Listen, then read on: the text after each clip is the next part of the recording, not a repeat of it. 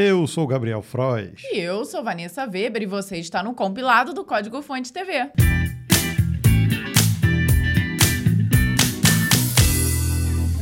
Mais um sábado de compilado de número 91.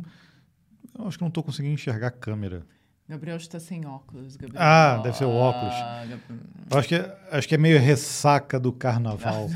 Coitado, pulou tanto carnaval, achei- bebeu tanto. Eu, ach, eu achei que tinha me dado miopia. Não, você já tem ela, Gabriel. Acho que piorou então, né? Piorou, pode ser. Mas seja bem-vindo a este compilado de número 91, como o Gabriel já falou, que contempla as notícias do dia 18 de fevereiro até o dia 24 de fevereiro. E aí, como é que foi o carnaval de vocês? Já diga aqui nos comentários antes da gente começar com as notícias. Acho que coletar essas notícias também do- no carnaval também deu, deu, deu uma preguicinha, né? Deu uma lombeira, Ah, Gabriel? Ah, aquele dia- é, porque a gente aproveitou o carnaval para descansar, né? Agora, esse sábado, eu aposto que ainda tem gente aí caindo na folia, Tem. viu? Aproveitando aquele finalzinho ali, se agarrando ao finalzinho Tem do gente, carnaval. tem gente que só termina lá no domingo, no finalzinho. Tem gente que, na verdade, continua, né? Estende. Tem- não tem? Não tem, mas não tem? é um carnaval. Não tem bloquinho de carnaval depois do carnaval? Não tem? No outro fim de aí- semana? É, mas aí é só mais lá pra Bahia, né? O pessoal lá no, no Nordeste lá, e que eles se empolgam Não, mas mais, no né? outro fim de semana não vai ter? É, por Mas- mas- aqui acho que não. Ressaca da ressaca, não, né? Não, acho que aqui acabou. Bom, tudo bem, não tem problema. A gente já está aqui com o café, vai curar minha ressaca, minha miopia. Será que vai? Pelo menos vai nos manter acordados. Eu esqueci de trazer a colher pra mexer. A gente mexe com o dedo. Aí queima o dedo. É, tô fora. Não, toma- Chega, aprende a Gabriel, tomar chega. sem açúcar. Não, o açúcar já tá lá no finalzinho, ó. Vou mexer aqui, vou fazer uma lambança danada Ai, aqui. meu Deus. Diz aqui também pra gente, antes de a gente começar. Café pra você, é sem açúcar ou com açúcar? Pra mim, é sempre sem açúcar. Que é o certo, que é o certo, né? Mas vamos nas notícias. Acesso às APIs do Bing terão novos valores. Chegou a hora, né, de todo mundo reajustar o valor das APIs. Enquanto a gente estava preocupado com o preço da API do Twitter, a Microsoft foi lá e meteu a mão na carteira dos devs. Não só dos devs, né? É sacanagem achar que, Que é sai tudo na gente, mão. né? Poxa, são Não, as empresas que, que, que custeiam isso, né? O custo da licença de acesso das APIs do Bing foi, no mínimo, triplicado. Dependendo do cenário e do serviço, o valor pode ter subido até 10 vezes o que era antes. O motivo para essa garfada é a integração da tecnologia do Chat GPT, a ferramenta. O aumento passará a entrar em vigor a partir do 1 de maio e afetará todas as APIs do Bing: Image Search, Video Search, News Search, Visual Search, Entity Search, Web Search, Autosuggest e Spell Check. Segundo a Microsoft, o ajuste reflete com mais precisão os investimentos em tecnologia realizados na plataforma. O maior aumento está no uso do add-in opcional de estatísticas do Bing. Originalmente, o acesso a essa API custava somente um dólar a cada mil chamadas. A partir de maio, esse valor irá subir para 10 dólares para cada mil consultas. Apesar dos reajustes, o Bing segue oferecendo um plano gratuito de acesso para todas as suas APIs, que permanece inalterado com os mesmos limites de antes. Três chamadas por segundo até mil chamadas por mês sem custo algum. De acordo com a Microsoft, os valores já incluem novas integrações de inteligência artificial que melhoram a experiência do índice de pesquisa do Bing. Ou seja, eles perceberam que agora a API do Bing vai, como tem integração com o Chat GPT, tem- as pessoas olharam e falaram assim, poxa, beleza, se eu não posso ter acesso ao Chat GPT direto, eu bypasso pelo Bing, Exato. usando as APIs do Bing. Não, Tolinho, agora não. agora, é como tem essa integração, tudo foi reajustado, mas, mas de uma forma pá, absurda, né? Isso.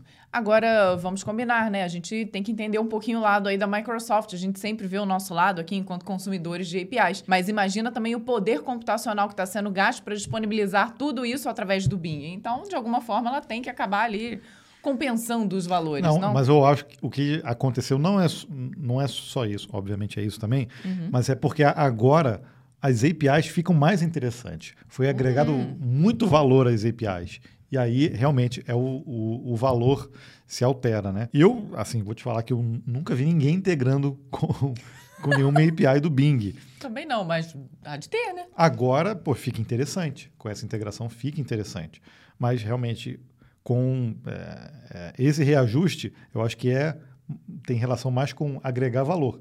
Porque se fosse um reajuste normal, não, não aumentaria tanto, entendeu? Uhum. Né? Entendi. Né? Levantamento do React Native mostra que comunidade está feliz. Você está chateado com a tecnologia que você usa para trabalhar? Não seria se você fosse um desenvolvedor de React Native. Segundo um levantamento realizado recentemente, somente 5% dos usuários estão infelizes com o estado atual da solução. Quase 80% dos participantes do estudo afirmaram que estão felizes ou muito felizes com o React Native. Esse é o resultado obtido com a pesquisa The State of React Native, concluída no final de janeiro, mas divulgada nessa semana. Foram entrevistados 1.800 desenvolvedores que trabalham com a tecnologia e o relatório traça um perfil completo do React Native no mercado, revelando seus pontos fracos e seus pontos fortes na opinião dos profissionais que lidam com a biblioteca diariamente. Apesar do clima positivo, nem tudo são flores. O levantamento também apontou que as atualizações para iOS e Android são uma constante dor de cabeça para quem trabalha com React Native. De acordo com a pesquisa, mudanças nas plataformas móveis forçam a manutenção contínua dos módulos nativos e a nova arquitetura não facilita, deixando pacotes antigos obsoletos. Mesmo assim, a biblioteca mantém a simpatia dos seus usuários e a maioria dos entrevistados afirma que a solução está caminhando na direção certa. Para Sebastian Lorber, um dos pesquisadores envolvidos que assina o relatório, se há algo que pode ser dito sobre a comunidade React Native é sua capacidade de superar um obstáculo após o outro. Mas esse problema de atualização de sistema operacional, e aí você tem que atualizar suas dependências, modificar ali, às vezes, algumas chamadas, isso acontece até com quem trabalha com o nativo. Acho que é inevitável, inevitável, né? A partir do momento que o sistema ali atualiza de alguma forma, você vai precisar mexer. Eu sei que é, é chato, mas. É, quando você utiliza bibliotecas, ainda mais o React Native, que acaba sendo uma, uma camada dentro ali do desenvolvimento, até chegar no, no nativo, né, realmente, cada mudança aqui, que às vezes reflete uma melhoria para o dispositivo, muitas vezes isso impede de você continuar usando, às vezes, uma biblioteca, porque aquilo está obsoleto ou, ou precisa ser modificado a forma de usar, uhum. entendeu? Por mais que se trabalhe é, desacoplando o máximo possível, alguma coisa fica acoplada, porque a gente está falando aqui de um sistema operacional que conversa com um hardware, né? Então, quando, quanto mais camadas você tiver, mais fica é, suscetível a você estar tá, tá fora ali. Por mais que você tenha o React Native é, bem desenvolvido, tem coisas que realmente precisam de atualização. Né?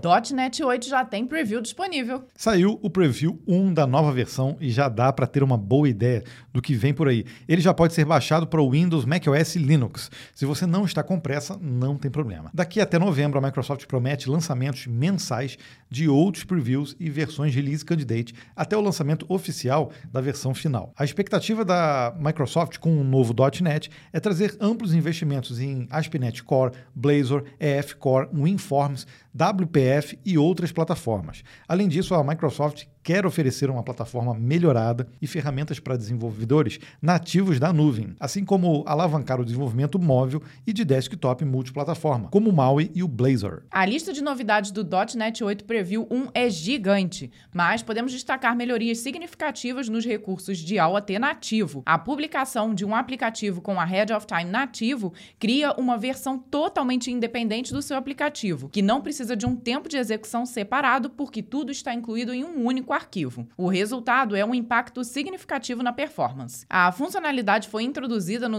.NET 7, mas vai receber também redução do tamanho do arquivo. Além disso, o .NET 8 Preview 1 traz também aperfeiçoamentos no recurso de imagens do .NET Container, melhorias no tempo de execução e nas bibliotecas, melhorias no JSON, novos tipos focados em performance e muito mais. Ah, o .NET é impressionante, né? Eu acho que é uma das poucas plataformas assim de desenvolvimento que consegue abraçar tudo. Tem linguagem própria e consegue abraçar tudo e de uma forma muito eficiente. Não dá para dizer que o .NET não é um, uma solução é, que não atende ali ou aqui. Né? Dá para fazer praticamente tudo. Então, se ele surgiu com o intuito de bater de frente com o Java na época, que já era grande, uhum. eu acho que missão cumprida, né? Sim, e continua evoluindo numa velocidade absurda, né? Cada vez que lança um novo release candidate, um novo, um novo preview, você vê que a quantidade de melhorias e de inclusões, esses bracinhos vão crescendo cada vez mais, né? Você já pode desenvolver no Code Sandbox com o Dino. Quer conhecer o Dino ou testar algumas das suas ideias?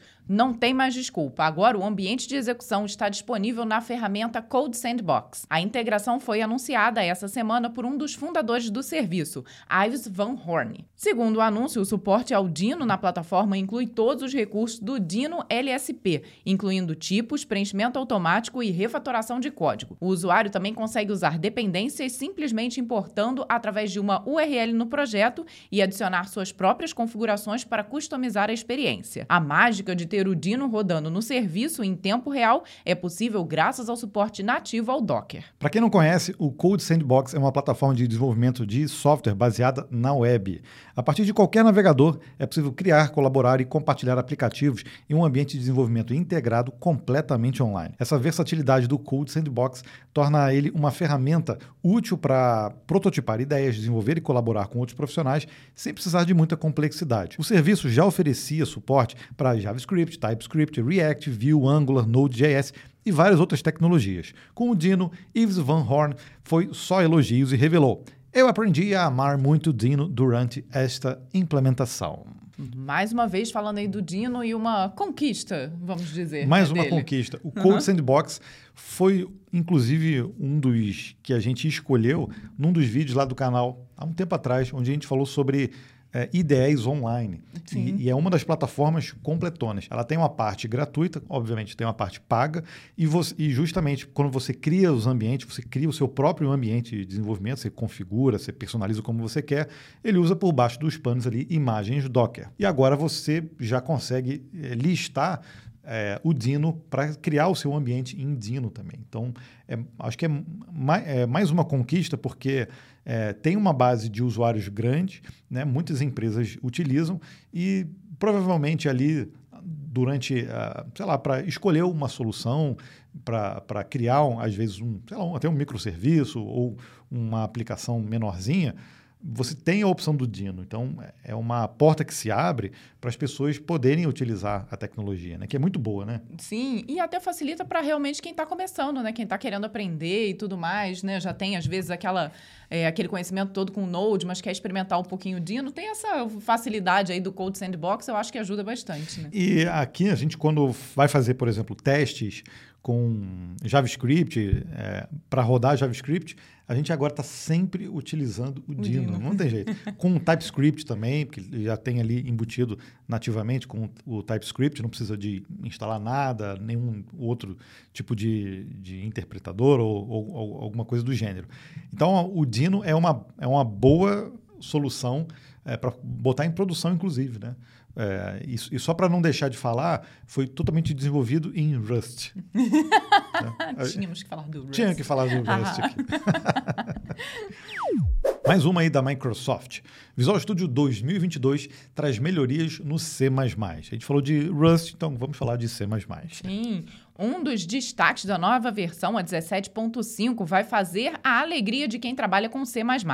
Desenvolvedores que estiverem usando um container de desenvolvimento poderão executá-los em máquinas remotas. Ainda será possível abrir um shell interativo no container em execução no terminal integrado. A biblioteca padrão do C++ também foi expandida para incluir C11 Atomics no compilador MSVC. Outra boa novidade para quem trabalha com a linguagem são os novos recursos CMake, que aceleram os fluxos de trabalho trabalho de compilação.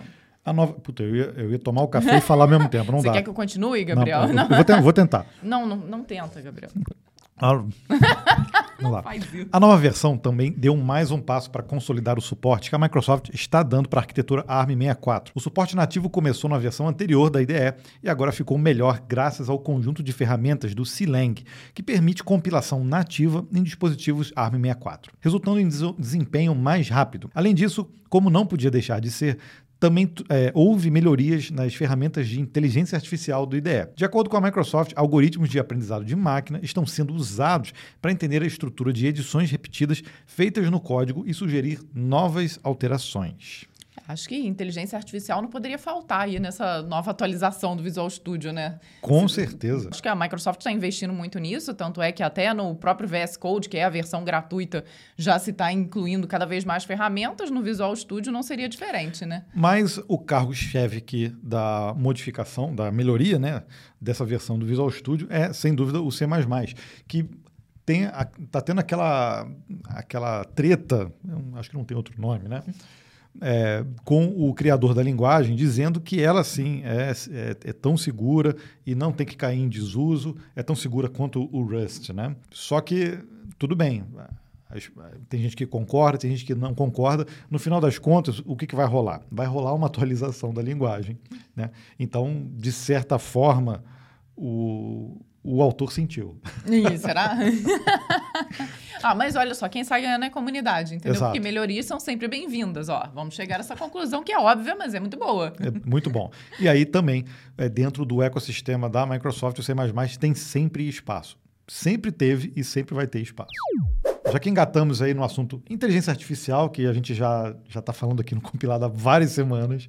Não seria diferente é, dessa vez. Mais uma né? aí, Vanessa, vai lá. China limita acesso ao chat GPT e afeta empresas locais. As autoridades exigiram que as empresas de tecnologia Tencent e a Alibaba restringam o acesso de usuários de suas plataformas ao serviço ChatGPT da norte-americana OpenAI. Não foi dada qualquer explicação para essa demanda, mas especialistas políticos acreditam que Pequim tem receio de que seus cidadãos, cidadãos tenham acesso às info a informações não filtradas fornecidas pela inteligência artificial. Em um país em que certos assuntos, incluindo fatos históricos, é, redes sociais, né, links, é, sites, são todos controlados rigorosamente pelo governo, era mais ou menos óbvio que mais cedo ou mais tarde uma inteligência conversacional, como o chat GPT, teria problemas com as autoridades. A medida surtiu um efeito negativo para as empresas locais que trabalham com tecnologias similares. Eita, será que agora eu vou conseguir? Ó? A Beijing Haitian Huichen Science Technology, começou meio chinês, meio inglês no final, mas tudo bem, que fornece dados para algoritmos de deep learning, passou por uma desvalorização de 8,4% em seus papéis na Bolsa de Valores nessa quinta-feira. A Han Wang Technology, especializada no desenvolvimento de softwares para reconhecimento sofreu uma queda ainda maior, perdendo 10% do seu valor de mercado. A ação do governo coloca em dúvida a evolução da tecnologia no país em um momento em que empresas chinesas correm para apresentar alternativas aos produtos ocidentais. Era de se esperar, né? Como a gente falou ali, a China realmente controla tudo, não deixaria totalmente liberado o acesso ao chat GPT. Até porque a dinâmica muda. Porque uma coisa é você bloquear domínios, é, bloquear redes e outra coisa é você botar assim, olha, tem uma inteligência artificial aqui que tem tudo que tem uhum. na internet e eu consigo conversar abertamente. Então, que tipo de filtro é ele, possível fazer antes de, é de por país assim é, eu acho que o chat GPT de alguma forma, e até outras concorrentes aí, por exemplo, abre portas para o Bing também uhum. não conseguir implementar essas mudanças. É, acabamos de falar de APIs do Bing também, provavelmente vão, vão restringir algum, problema, né? alguns acesso por lá. Então, não tem jeito, né?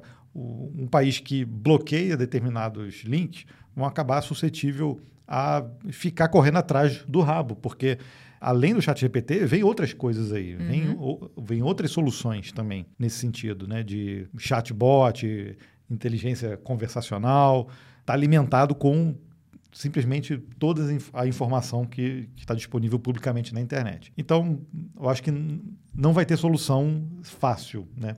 Uhum. Para quem está querendo bloquear é, as pessoas de utilizar a ferramenta. Mas é a vida. Fazer o quê? Agora eu vou dar uma notícia que parece que a gente voltou no tempo.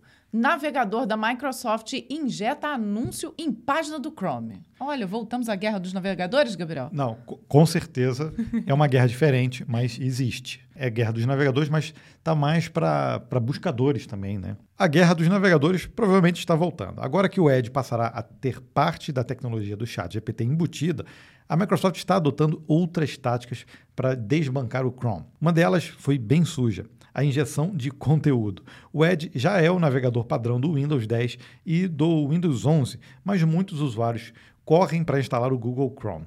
É aí que a Microsoft jogou pesado de forma até um pouco antiética. Ao entrar na página do Chrome, os usuários são apresentados a um aviso do Edge e um banner gigante. O anúncio diz textualmente: o Microsoft Edge roda com a mesma tecnologia do Chrome, com a adição da confiabilidade da Microsoft. Embora seja perfeitamente comum que empresas façam propagandas de seus produtos, a ação agressiva foi muito além do normal, adicionando código HTML na renderização de uma página da web, adulterando seu conteúdo original. A falcatrua foi identificada nas versões Canary, Dev, Stable e Beta do Edge, indicando que a Microsoft estava ainda experimentando para ver se colava. Depois que diversos diversos usuários reclamaram e o esquema foi publicado pela imprensa, a empresa removeu essa funcionalidade de praticamente todas as versões. Até o fechamento dessa edição, apenas a versão beta do navegador ainda apresentava esse comportamento. Segundo o último relatório do Stat Counter, o Edge tem apenas 11% do mercado de navegadores contra 62% dominados pelo Chrome. Então, vamos explicar aqui o que aconteceu. Você está no navegador Edge. Sim o que, que as pessoas geralmente fazem? Baixam o Chrome. Isso. Aí você entra. Você, acabou, baixar, de, é você acabou de fazer uma instalação zeradinha do Windows. Do Windows. Aí você vai baixar um outro navegador, seja o Firefox, Opera, ou qualquer outro. E aí, quando você entra na página do Chrome, existe um código dentro do Edge que insere, altera o conteúdo original daquela página, inserindo um banner para você baixar o Edge. Ou seja, é sujeira, né? É sujeira. Pega mal, gente, porque ele alterou o conteúdo que está ali na página, entendeu? Isso, isso porque a frase que a Microsoft usou antes foi o Microsoft Edge roda com a mesma tecnologia do Chrome com a adição da confiabilidade. Poxa, se eu estou navegando e o, e o Edge está alterando a página está vindo para mim, isso é confiável? Nem um cadinho.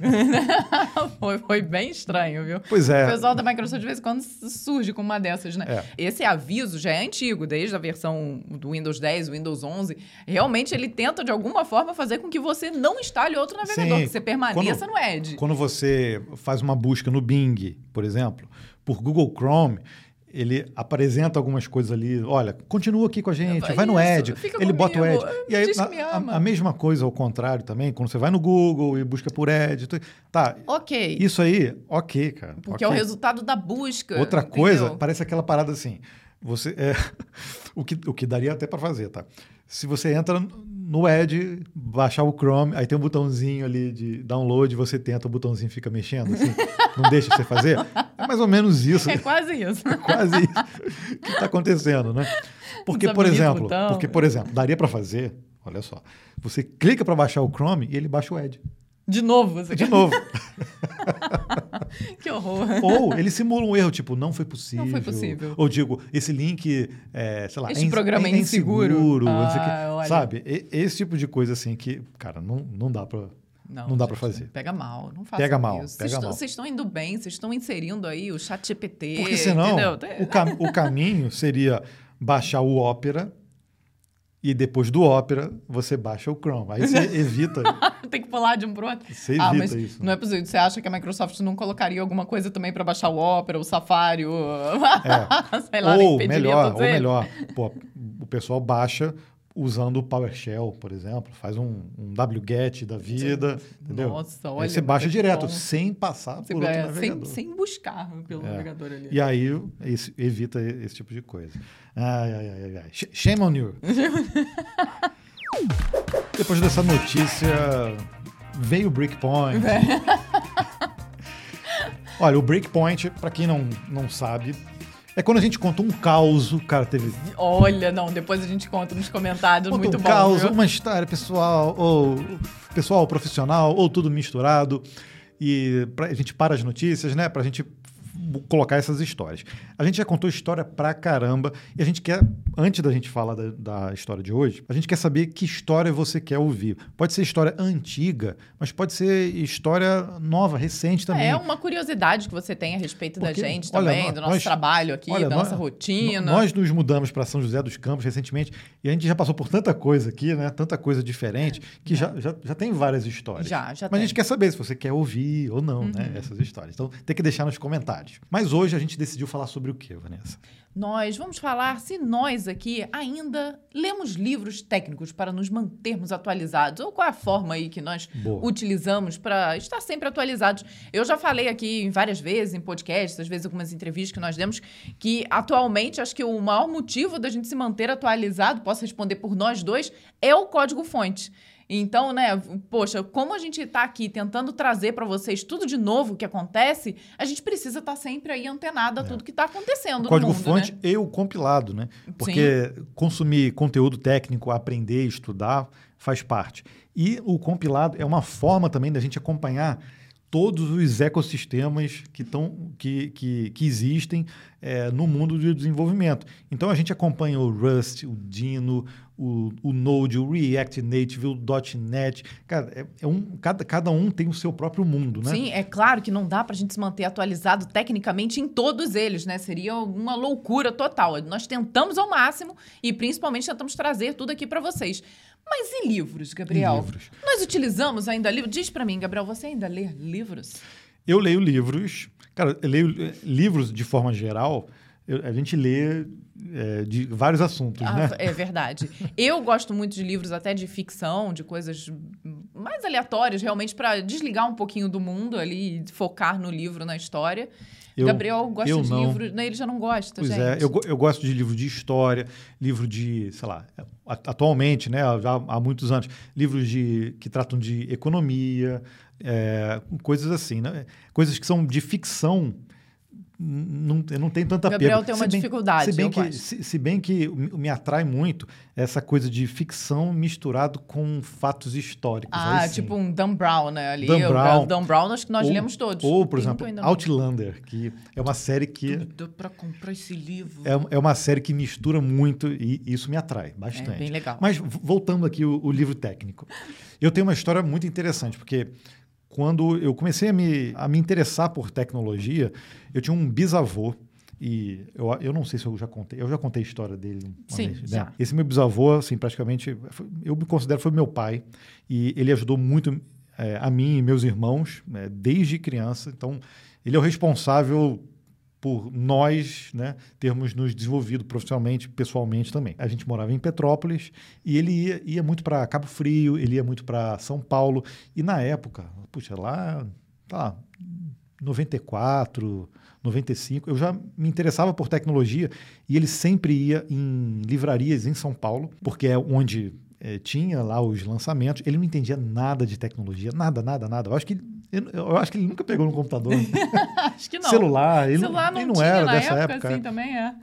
E ele ligava para mim é, em casa para perguntar: Olha, eu estou vendo aqui um livro é, Java, te interessa? Eu nunca tinha estudado Java. Eu falei, vó, não sei. Aí ele disse: Não, vou te mandar. E aí a minha biblioteca, né? Alguns livros eu até me desfiz, mas a minha biblioteca era praticamente toda de livros que ele comprava para mim. Então eu acabei acostumando a estudar através de livros. E isso tem uma coisa relacionada também com a geração, né? A nossa uhum. geração pegou a internet surgindo. A gente é diante da internet. Então a forma que a gente tinha para estudar, até para a escola, era ir em biblioteca, era pesquisar na, na Barça, né? eram, eram os livros, né? Então eram as enciclopédias e tudo mais. E acho que isso a gente acabou trazendo um pouquinho para o mundo da tecnologia. E como o Gabriel falou lá no início, o que nós tínhamos realmente era livro. Então eu lembro que quando eu comecei no meu estágio, o, o, o, analista que era responsável ali, que estava me ajudando e tudo mais, me mandou um livro desse tamanho de Clipper. E eu cheguei em casa com aquele livro, minha mãe olhou, nossa, o que, que é isso, Vanessa? Eu falei, é para estudar. então, era comum, realmente. O Gabriel trouxe até. Ah, livros, eu peguei. Olha. Não, e alguns livros, eu lembro, poxa, quando a gente comprava livro de linguagem, a linguagem ela evoluía e a gente ia acompanhando depois no site, ou você recebia às vezes CD, um disquete com atualizações, é. Você, é, ou é, né, não era tão comum você acessar os sites. E um dos primeiros livros que eu, que eu tive, é, que, era, que me marcou bastante, eu não sei se vocês vão conhecer o autor, antes de começar a programar, a gente sempre vai um pouco para o lado do hardware, né? porque tinha aquela coisa né, de você montar o computador, tudo. E eu tenho aqui dois livros, esse é o nome de desfiz, que eu tenho muito carinho por eles, do Laércio Vasconcelos, tá? Antes até de, de surgir o, o, aqueles livros do Gabriel Torres, de hardware, era Laércio Vasconcelos, Laércio Vasconcelos, que era a referência. Então era dicas e macetes de software, IBM PC. Né? Olha só. e aqui, cara, olha, tem aqui MS-DOS 6 e 6.2, as novidades. novidades. então a gente se atualizava por livros também, olha. Uhum. Uh, as animações gráficas, comunicação de dados, antivírus, dica para Windows e tudo mais. Esse aqui é o 2, né? Esse aqui já é o atualizado. Esse livro, se eu não me engano, é de 94. Aqui, ó, 25 de, de fevereiro de 94. Pô, que dia é hoje? 24. Né? É, 24 é o dia que nós estamos gravando. 25 é o dia do compilado. Tá fazendo aniversário o livro, é. inclusive. e aqui, olha só, a gente. É, eu aprendi muito ó, a otimizar memória, memória estendida, né? É, com config.sys, autoexec.bat. Não sei se vocês estão. Ninguém conhece mais é. isso. Tinha o, o Hyman também, que era para você usar a memória alta para poder fazer, é, usar em jogos, né? Então aqui, ó, compactação de disquete, usar o ARG, ARG. olha só, tá aqui, ó. Nossa senhora. Ó, tinha o Zip também na época, o Zip Sim, surgiu ah, depois. Mas, é, mas o ARG era o que existia na época. Então, assim, tem muita coisa interessante e a gente realmente, eu aprendi muito com esses livros, é, porque além de ler, ele também servia de guia. Quando dava algum uhum. problema, ele sempre resolvia algum nele, problema. Né? Mas aguenta aí, você está indo muito lá no fundo do baú. Vamos e atualmente? Voltar, vamos né? voltar. Né? Atualmente, Volte para os dias atuais. Então, Gabriel. atualmente, com a internet, eu, eu prefiro ler os livros que são os mais clássicos, aqueles que uhum. não, não mudam tanto o conteúdo ao, com o passar do tempo. Então, poxa, livros sobre é, design patterns, sobre, sobre é, mais, são mais, sei lá, comportamentais do que um livro técnico. Obviamente que é difícil desassociar isso quando você está falando de desenvolvimento.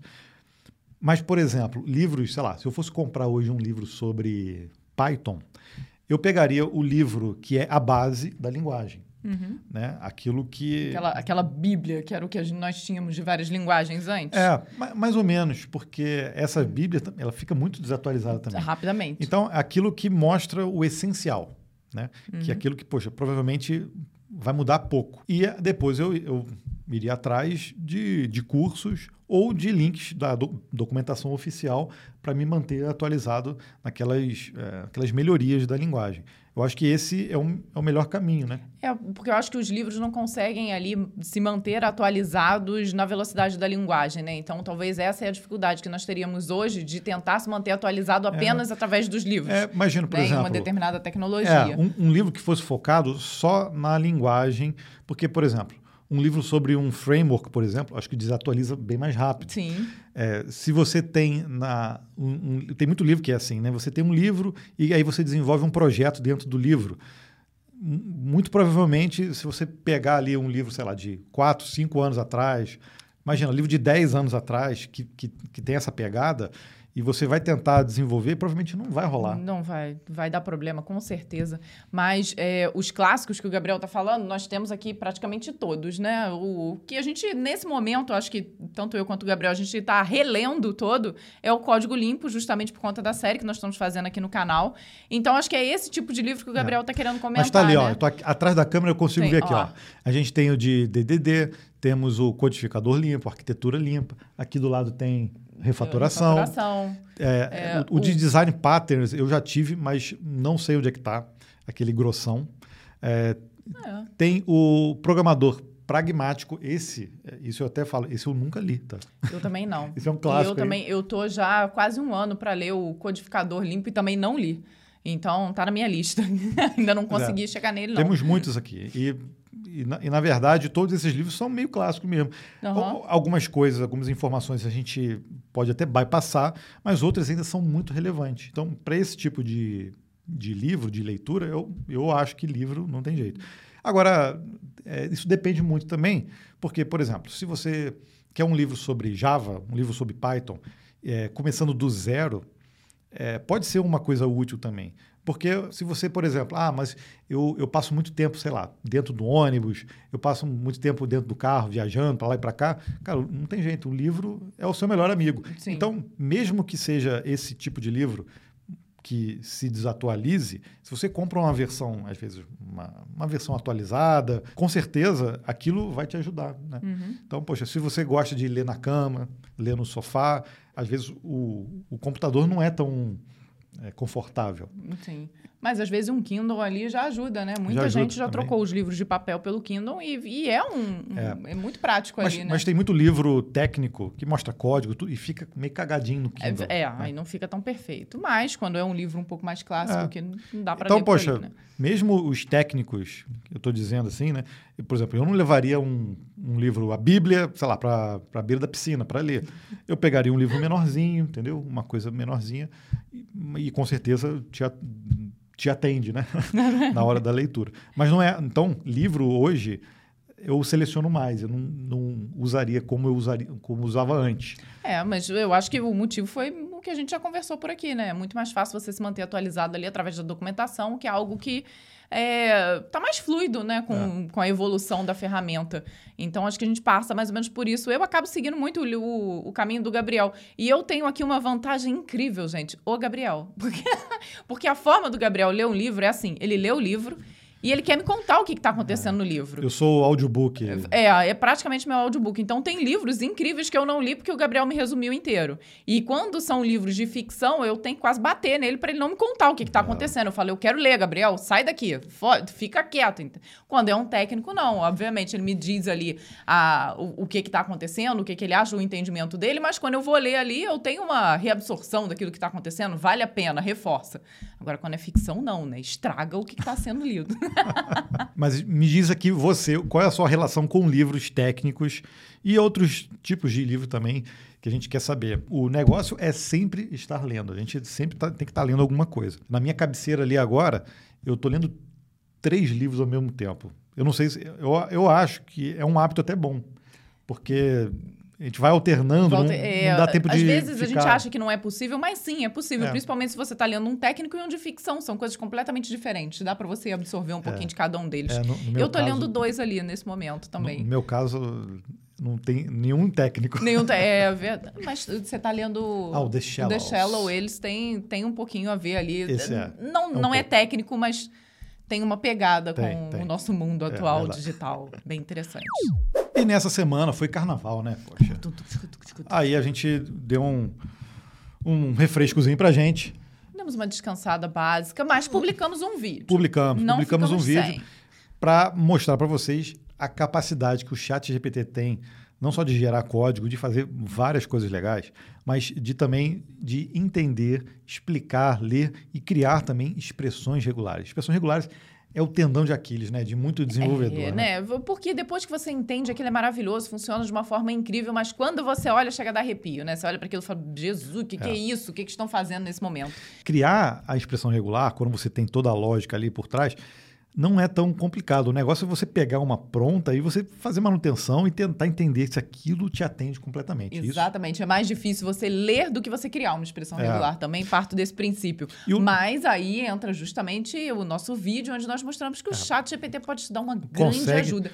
E nem foi só o chat GPT, né? Nós demos mais uma outra dica de uma outra ferramenta que eu achei, ó, supimpa. Não, e a gente começou o vídeo, por isso que vale a pena dar uma olhadinha nele, é, resumindo ali como você faz para ler e, e, criar inspeções regulares. Até para você entender as expressões que a gente usou no, no, no, vídeo. Né? E depois a gente usa uma ferramenta, como a Vanessa falou, pô, top, mas eu não vou falar qual é, você tem que ir lá para ver.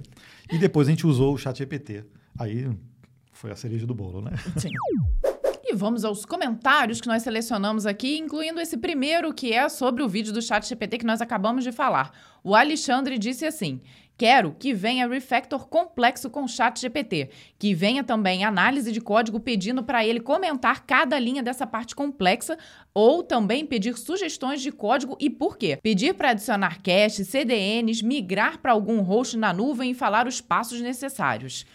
Será Olha, que ele será capaz de tudo isso? Eu acho que dá para fazer sim. A gente sugeriu nesse vídeo, é, se você quiser ver mais coisas que o ChatGPT consegue fazer, inclusive refaturar códigos complexos, então vamos fazer, hein? Ó, o DLXZ disse assim, ó, acho que vocês do Código Fonte TV poderiam falar de um tema pouco abordado na área de programação.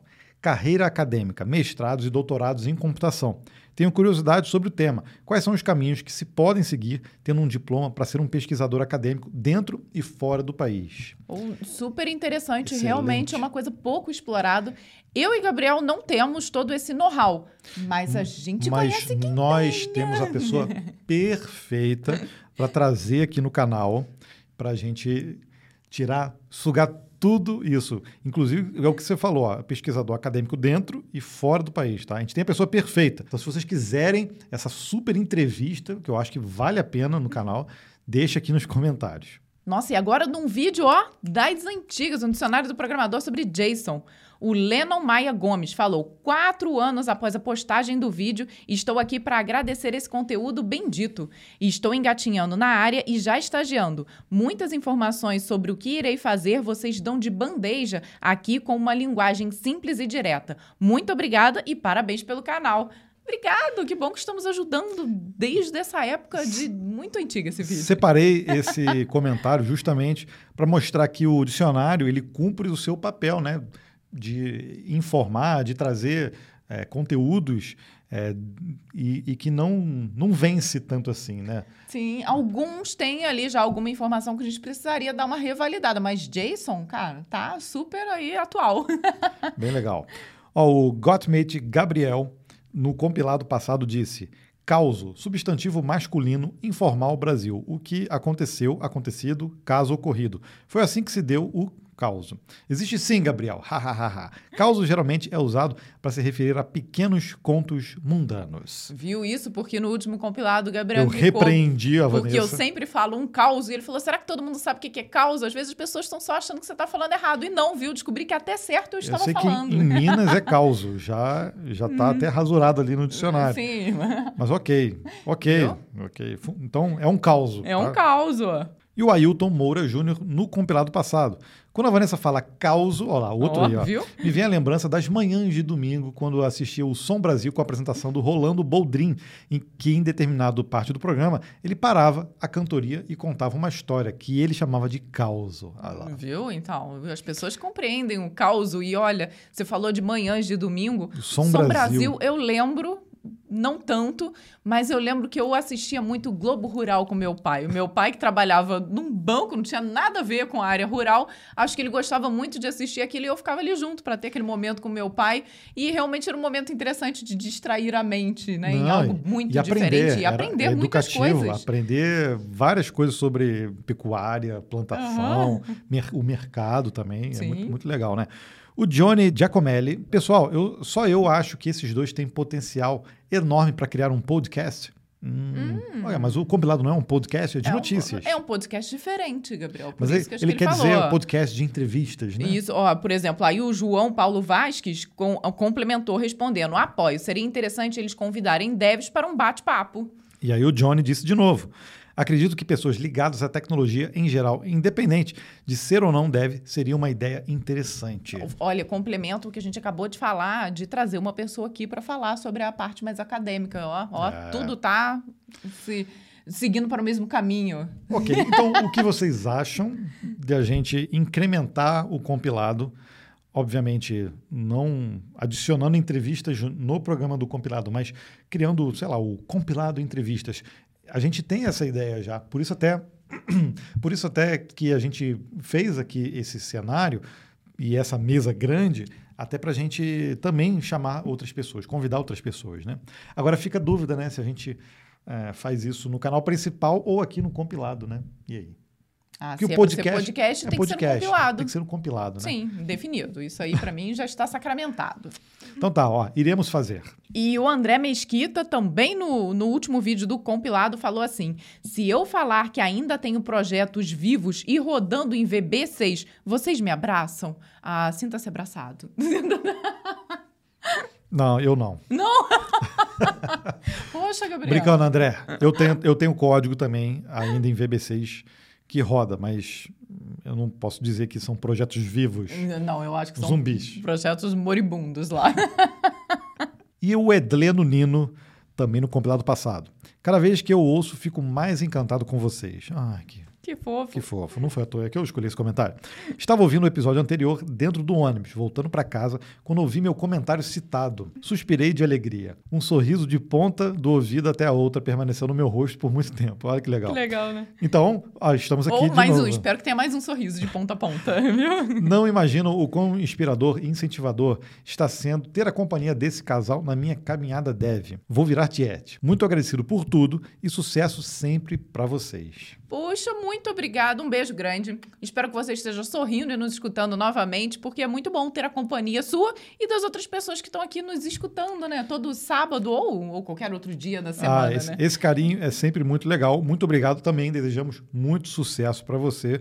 E a- é, uma- é um dos motivos, né? Se não o principal que a gente senta aqui para gravar vídeos, para trazer conteúdo para vocês, seja notícia, seja no canal do Código Fonte TV, é ter esse feedback de vocês. Então, muito obrigado e continue com a gente.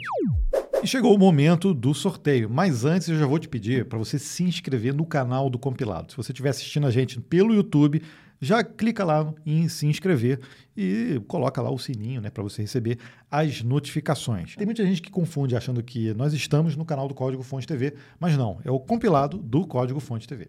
Agora, se você está apenas nos escutando na sua plataforma preferida de podcast, acessa lá também o YouTube, justamente para que você possa fazer um comentário e participar aqui do momento do sorteio. Sim, inclusive, se, se tiver no Spotify, existem dois recursos legais que a gente te pede aí, que ajuda pra caramba a gente por aqui. Que é o de seguir, você pode seguir o podcast.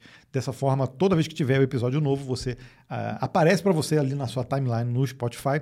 E também tem o de avaliação, as estrelinhas, né? Então, avalie a gente lá com cinco estrelinhas, que isso dentro da plataforma ajuda também a gente a ser sugerido para outras pessoas. Então, vamos ao sorteio? Vamos ao sorteio. Modulando nossa voz para locutores. Chegou o momento, se você não sabe, é o momento do sorteio aqui do compilado. Toda semana tem, a gente é, sorteia não só camisetas do compilado, nessa semana será uma camiseta do compilado, do compilado, então, sim. mas temos outras estampas também, às vezes a camiseta do próprio código-fonte e outras estampas que são relacionadas ao mundo do desenvolvimento. Então, se você comenta sempre no episódio completo no YouTube, na semana seguinte você já está concorrendo a uma camiseta. E o vencedor dessa semana nós só vamos saber depois da propaganda. É, essa propaganda só rola no YouTube, né? É, é verdade, né? Quem escuta, a gente não entende nada. É. Mas tudo bem, pelo menos você está aqui com a gente, escutando, enquanto eles estão lá vendo a propaganda. Então vamos lá. E o vencedor dessa semana é o Alexandre. Alexandre! Oh, legal que o comentário dele foi: compilou! Compilou! ah, muito legal. Muito obrigado, Alexandre, pelos comentários. Para você ver que você pode comentar qualquer coisa. Menos xingar a mãe. Já falamos que se sair, a gente vai excluir e vai sortear de novo. É, nós nos damos esse direito. Sim. Explica para ele, Vanessa, como é Ah, que ele eu recebe essa entrarei em camiseta? contato com você através do seu próprio comentário para que você nos envie os seus dados para contato@códigofonte.com.br e você receberá esta linda camiseta no conforto de sua casa. É isso aí. Então não deixe de comentar aqui nesse episódio. Mesmo que você esteja em outras plataformas, vem aqui para o YouTube, comenta nesse episódio, é o 91, e aí na semana que vem você já vai estar concorrendo. E temos aí a hashtag Fiquei até o final e a hashtag Vem Camisa, que estão sempre em alta, né? Sempre em alta. E- mas a gente pode inventar uma outra hashtag para a galera que fica sempre no final, porque senão ah, o pessoal fica achando. Só fica uma vez até É. o final e fica replicando. Ah, Pois é, pois é. E aí? Como, como vai ser a hashtag agora? Pode ser sou compilado ou sou compilador. aí fica melhor, né? Sou compilado, é bem estranho. É, sou compilador. Pronto, essa é a hashtag de final de episódio que a gente tem, que vocês têm que usar aí no comentário, né? Combinado. Então vamos aqui agora ao momento que nós fazemos um agradecimento especial a todos os membros do nosso clube. E como é que a gente faz, Gabriel, para se tornar membro e ajudar aqui a manter o compilado vivo semanalmente? Olha, nós temos o compilado também em versão e-mail, tá? Então você vai em compilado.códigofonte.com.br e aí você eh, bota seu e-mail lá e todo esse conteúdo também vai para a sua caixa de, de e-mail lá no sábado às 6 horas da manhã. Assim como os episódios né, de podcast e os vídeos. São sempre nesse dia e horário. E aí a galera que nos ajuda. Lá no canal do Código Fonte, tem um botãozinho lá, o Seja Membro, dentro do YouTube, e eles assinam um plano chamado Compilado, que é R$ 1,99 só, por tempo limitado. Tá? e essa, essa galera ajuda a gente a manter toda essa estrutura e esse trabalho que a gente faz aqui dentro do, do compilado. A e... gente já falou uma vez que tem não, não somos só somos nós, né? Tem várias pessoas envolvidas, porque para fazer a gente gravar, a gente revisar as notícias, é, a gente é, escreve as notícias, tá? Elas não são copiadas e coladas em nenhum lugar. Então tem uma, uma pessoa que faz isso para gente, é, faz a divulgação dos episódios tem, poxa, tem gente que faz a thumb, que faz o, o carrossel do Instagram. a edição do episódio, um editor. do áudio também. Então, somos uma equipe grande aqui até, por trás. Até né? a pessoa que envia as camisetas. Tem uma pessoa que está fazendo esse trabalho para a gente também. Então, olha só, tem muita gente envolvida. Então, todo mundo que assina o Clube dos CDFs lá no canal do Código Fonte TV ajuda o compilado a continuar. E são essas pessoas que a gente agradece todas as semanas. Né? Exato, elas merecem. Elas, elas ganham um beijo super especial aqui neste momento do compilado. Então hoje vamos começar com a Alessandra Leandro, o PC Tube Zoom, Rodrigo Alves, Levi Anese Pai Júnior, Lázaro Damasceno, Babi Cientista, você tem um nome aqui que eu não sei. Pô, vocês devem estar lendo aí, eu não sei ler. Eu não sei ler japonês. Não sei se, eu não sei se é japonês, parece ser japonês. Eliane Portilho, Edile, o Edleno Nino, muito obrigado. Ó, você está aqui também participando.